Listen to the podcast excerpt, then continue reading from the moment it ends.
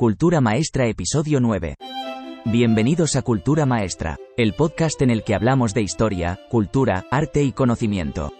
Mi nombre es Doménico, y aunque no soy una persona real, me gusta contaros acontecimientos y asuntos que sí han sido o son reales.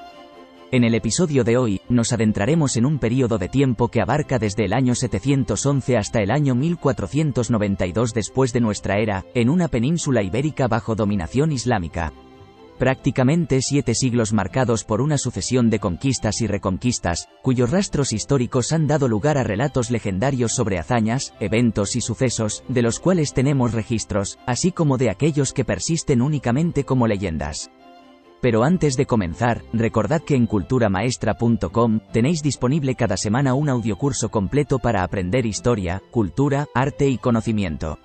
El audiocurso de esta semana está dedicado al mundo de los cátaros, un movimiento religioso cristiano de carácter gnóstico que se propagó por la Europa occidental a mediados del siglo XI, arraigándose hacia el siglo XII entre los habitantes de la región del Languedoc francés. Recuerda, culturamaestra.com La ocupación musulmana de la península ibérica en el siglo VIII de nuestra era, supuso un acontecimiento de gran relevancia histórica. Esta comenzó en el año 711, fecha en la que las fuerzas del general musulmán Tariq ibn Siyad cruzaron el estrecho de Gibraltar, derrotando al ejército visigodo del rey Don Rodrigo en la batalla de Guadalete el 19 de julio de ese mismo año. Esta victoria abrió las puertas a una expansión musulmana que prácticamente ocuparía todo el territorio peninsular, hasta su expulsión definitiva siete siglos después. La batalla de Guadalete, que tuvo lugar en el mes de julio del año 711 en las proximidades del río del mismo nombre, fue un evento crucial en la ocupación musulmana de la región. En esta batalla, el ejército del general musulmán Tariq ibn Siyad se enfrentó al ejército visigodo liderado por el rey Don Rodrigo, resultando en una victoria musulmana que cambió el curso de la historia de la península. Cuenta la leyenda, que don Rodrigo tuvo conocimiento de esta invasión antes de que ésta se produjera, y supo de su fatal destino por la profecía en las cuevas de Hércules de Toledo. La tradición toledana nos relata que esta cueva fue tallada por el gigante Hércules. Un lugar que serviría de recinto secreto desde el cual éste impartía conocimientos de las artes ocultas. Antes de que el héroe mitológico se marchara de la ciudad, ordenó construir una puerta a la que cada rey nuevo que hubiera en Toledo debía colocar un candado. Desafiando la maldición que recaería sobre aquel que osara acceder a su interior, siglos después acudió el rey don Rodrigo presto a averiguar los secretos que en su interior aguardaban, cerrados bajo 27 cerrojos. La creencia popular sostenía que allí se hallaba la mesa del rey Salomón, el arca de la alianza y el santo grial, entre otras reliquias legendarias. Tras recorrer durante un tiempo las galerías subterráneas y observar cómo muchos de sus caballeros se perdían en la oscuridad de la cueva, don Rodrigo logró llegar a una pequeña estancia donde estratégicamente ubicado, encontró un modesto cofre. Intrigado se atrevió a abrirlo, solo para descubrir que su contenido no constaba de monedas ni tesoros de ningún tipo. En su lugar halló un pergamino que captó su atención de inmediato. En él, se representaban figuras humanas peculiares, individuos sin casco, ataviados con turbantes en lugar de cotas de malla, y lo más sorprendente, portando espadas con una inusual forma de media luna. Bajo la representación gráfica, se encontraba una inscripción que proclamaba, Maldecido seas, oh monarca, ya que al haber entrado en este sitio, aquellos retratados aquí conquistarán tu reino para siempre. Don Rodrigo, preso del temor, escapó precipitadamente del sitio, momento en el cual un inmenso cuervo negro liberó una antorcha que consumió y sepultó irremediablemente el lugar.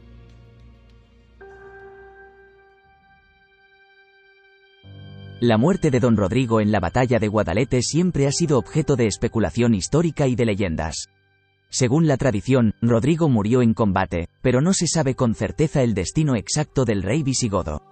Algunos relatos sostienen que don Rodrigo murió en el campo de batalla, mientras que otros sugieren que pudo haber sobrevivido y desaparecido tras la derrota, refugiándose en la actual población de Ciudad Rodrigo, lugar donde según cuentan algunas tradiciones se encuentra su tumba, habiendo dado de esta manera el nombre a esta población salmantina. La invasión de las fuerzas islámicas a través del estrecho de Gibraltar también se vincula con la leyenda de Florinda la Cava. Florinda era hija del conde don Julián, gobernador de Ceuta. La joven muchacha que solía bañarse en las orillas del río Tajo en la ciudad de Toledo, era observada casi a diario por don Rodrigo, quien tenía un deseo desmedido de conquistar su corazón. Pero sus sentimientos no eran correspondidos, lo que llevó al rey al uso de la violencia, y forzándola. Ante el conocimiento de estos actos, el conde don Julián facilitó la entrada de las tropas musulmanas desde Ceuta en su empeño por tomar la península ibérica. Sería en la batalla de Guadalete donde sus fuerzas, inicialmente aliadas con los ejércitos de don Rodrigo, cambiarían de lealtad en plena batalla, lo que desencadenaría la trágica derrota del último rey visigodo en la península. Otra de las figuras míticas de la Reconquista es la de don Pelayo.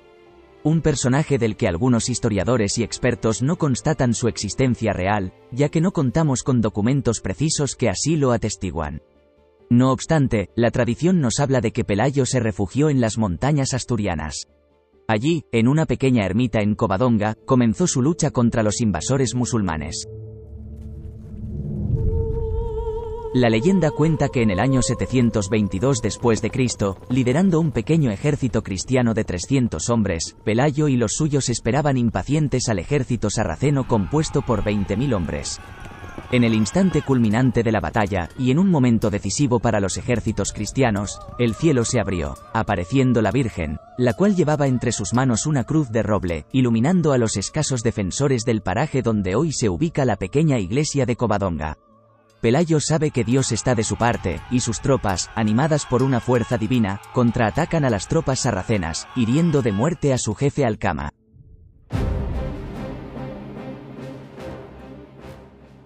Pero si existe un personaje histórico protagonista de las leyendas que más huella han dejado, este es Rodrigo Díaz de Vivar, el mítico Cid.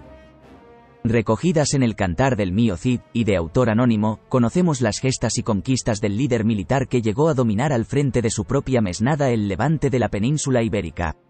A pesar de la posterior construcción mitológica que lo eleva a la categoría de héroe de Castilla, o paladín en la causa de la reconquista, durante su existencia estuvo bajo las directrices de diversos líderes, ya fueran cristianos o musulmanes. En realidad, combatió como un individuo autónomo, persiguiendo sus propios intereses, lo que ha llevado a algunos escritores a describirlo de manera análoga a un mercenario, un soldado profesional que ofrece sus servicios a cambio de una retribución. En su juventud prestó servicios al infante Sancho, quien en un futuro se convertiría en el rey Sancho II de Castilla, para posteriormente, tras la muerte de este, servir al monarca Alfonso VI de Castilla. Una de las leyendas más destacadas relacionadas con el Cid es la Jura de Santa Gadea. La narrativa transmitida por la tradición sostiene que Rodrigo Díaz de Vivar forzó al rey Alfonso VI, gobernante de León, Galicia y Castilla, a jurar solemnemente que no estaba involucrado en el asesinato de su propio hermano, el rey Sancho, quien fuera asesinado cerca de las murallas de la ciudad de Zamora en el año 1072. Por aquel entonces Zamora estaba bajo el control de la infanta Urraca, hermana de Sancho II, quien defendía los intereses de su hermano Alfonso, refugiado en la taifa de Toledo en ese momento. Según la tradición, este juramento de Alfonso VI tuvo lugar en la iglesia de Santa Gadea, ubicada en la ciudad de Burgos, a finales del año 1072. Por otro lado, y más allá de la documentación histórica de la que disponemos del Cid, es necesario mencionar la leyenda de Cardeña, un conjunto de textos narrativos legendarios de su figura, relativos principalmente a los años posteriores a su muerte en el año 1099. Estos textos fueron elaborados por los monjes del monasterio burgalés de San Pedro de Cardeña a mediados del siglo XIII, y relatan entre otros, la victoria del Cid después de su muerte contra los moros, gracias a un ingenioso ardid, colocar su cuerpo sin vida en su caballo para engañar al enemigo y hacerles creer que seguía con vida. En estas leyendas de Cardeña, la figura del Cid adquiere cualidades milagrosas y un carácter divino. Otras leyendas de la Reconquista tienen de nuevo como protagonistas a referentes iconográficos de la fe cristiana. Un ejemplo es la leyenda del Cristo de la Luz, ambientada nuevamente en la ciudad de Toledo. La tradición relata una historia que se sitúa alrededor del siglo VI de nuestra era, durante la época visigoda en la que Atanagildo ejercía como rey. En ese período, un grupo de judíos alimentaba un profundo resentimiento y aversión hacia la imagen de un Cristo crucificado, que gozaba de gran devoción entre los cristianos toledanos. Esta imagen se encontraba en una pequeña iglesia visigoda en el mismo sitio donde hoy se erige la mezquita del Cristo de la Luz de Toledo. El odio de estos judíos llegó a un punto extremo, y comenzaron a urdir un plan maquiavélico, planeaban impregnar los pies del Cristo con veneno mortal. Esta idea surgía del hecho de que los cristianos solían rezar al Cristo, hacer peticiones, y luego besar sus pies en busca de la concesión de sus súplicas. Su objetivo era causar el mayor daño posible a los cristianos. Curiosamente, al día siguiente, cuando los primeros fieles se congregaron para rezar y besaron los pies del Cristo, ocurrió un milagro. La imagen retiró su pie de la cruz, evitando que fuera besado. Este suceso se repitió en varias ocasiones con distintos feligreses. Desde entonces, la veneración hacia este Cristo creció, pero en el año 711, cuando Toledo fue conquistada por los musulmanes, se temió por la destrucción de la imagen debido a la nueva religión que se instauraría en la ciudad. Por lo tanto, se decidió ocultarla junto a una lámpara encendida detrás de un muro en el templo, que quedó cerrado y sellado durante más de tres siglos. Cuando Alfonso VI reconquistó la ciudad en 1085, al ingresar a la misma con una gran comitiva que incluía al Cid, el caballo de este tropezó, negándose a avanzar justo frente a la mezquita, lo que se interpretó como una señal divina. Esto llevó a una inspección del lugar, revelando un resplandor que provenía de un muro del templo. Una vez retirado, se descubrió la lámpara aún encendida junto a la imagen oculta del Cristo, casi cuatro siglos después de su ocultamiento. Pero si hay un hecho histórico trascendental en la Reconquista, este es sin duda la batalla de las Navas de Tolosa en la que los ejércitos cristianos de los reinos de Castilla, Navarra y Aragón, derrotaron a las tropas almohades del califa An-Nasir un 16 de julio de 1212. En los días previos a la batalla, y con el propósito de encontrar la mejor manera de atacar el asentamiento musulmán que aguardaba el enfrentamiento, jinetes cristianos exhaustos por el calor, emprendieron el camino de regreso al campamento después de explorar los territorios aledaños. En aquel momento, el rey Alfonso VI, se percató de la figura de una persona bajo la sombra de un árbol en las proximidades de donde se encontraba. Al acercarse a él, el monarca comprobó que se trataba de un pastor, a quien preguntó si conocía bien las tierras en las que se encontraban, y acaso de la existencia de algún camino que le permitiera bordear una serie de colinas que exponían a sus tropas al enfrentamiento directo con las almohades. Este respondió afirmativamente con gran respeto hacia el monarca castellano, haciéndole conocedor de un sendero pedregoso que le permitiría ascender hasta la cumbre de una sierra, desde donde podría descender hasta la llanura en la que se asentaban las tropas enemigas, sin ser vistos antes por nadie. La batalla resultaría en una contundente victoria para los ejércitos cristianos, quienes aconsejados por este pastorcillo utilizaron el sendero indicado. Alfonso VI, con el ánimo de encontrar al pastorcillo para mostrar su agradecimiento, recorrió pueblos y aldeas de la serranía sin éxito alguno. Nadie tenía constancia de aquel pastorcillo, ni nadie lo había visto jamás. Una presencia tan fugaz que llevaría a la conclusión del monarca cristiano, de que aquel encuentro tuvo más que ver con la divinidad que con la realidad.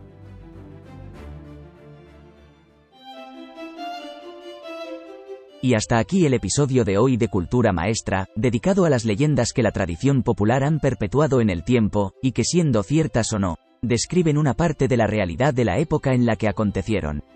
Antes de terminar os recordamos que en culturamaestra.com barra unirse, podréis daros de alta en la comunidad de los amantes de la historia, el arte y el conocimiento. Desde esta lista de correo recibirás periódicamente información actual de las temáticas de nuestro podcast. Te esperamos.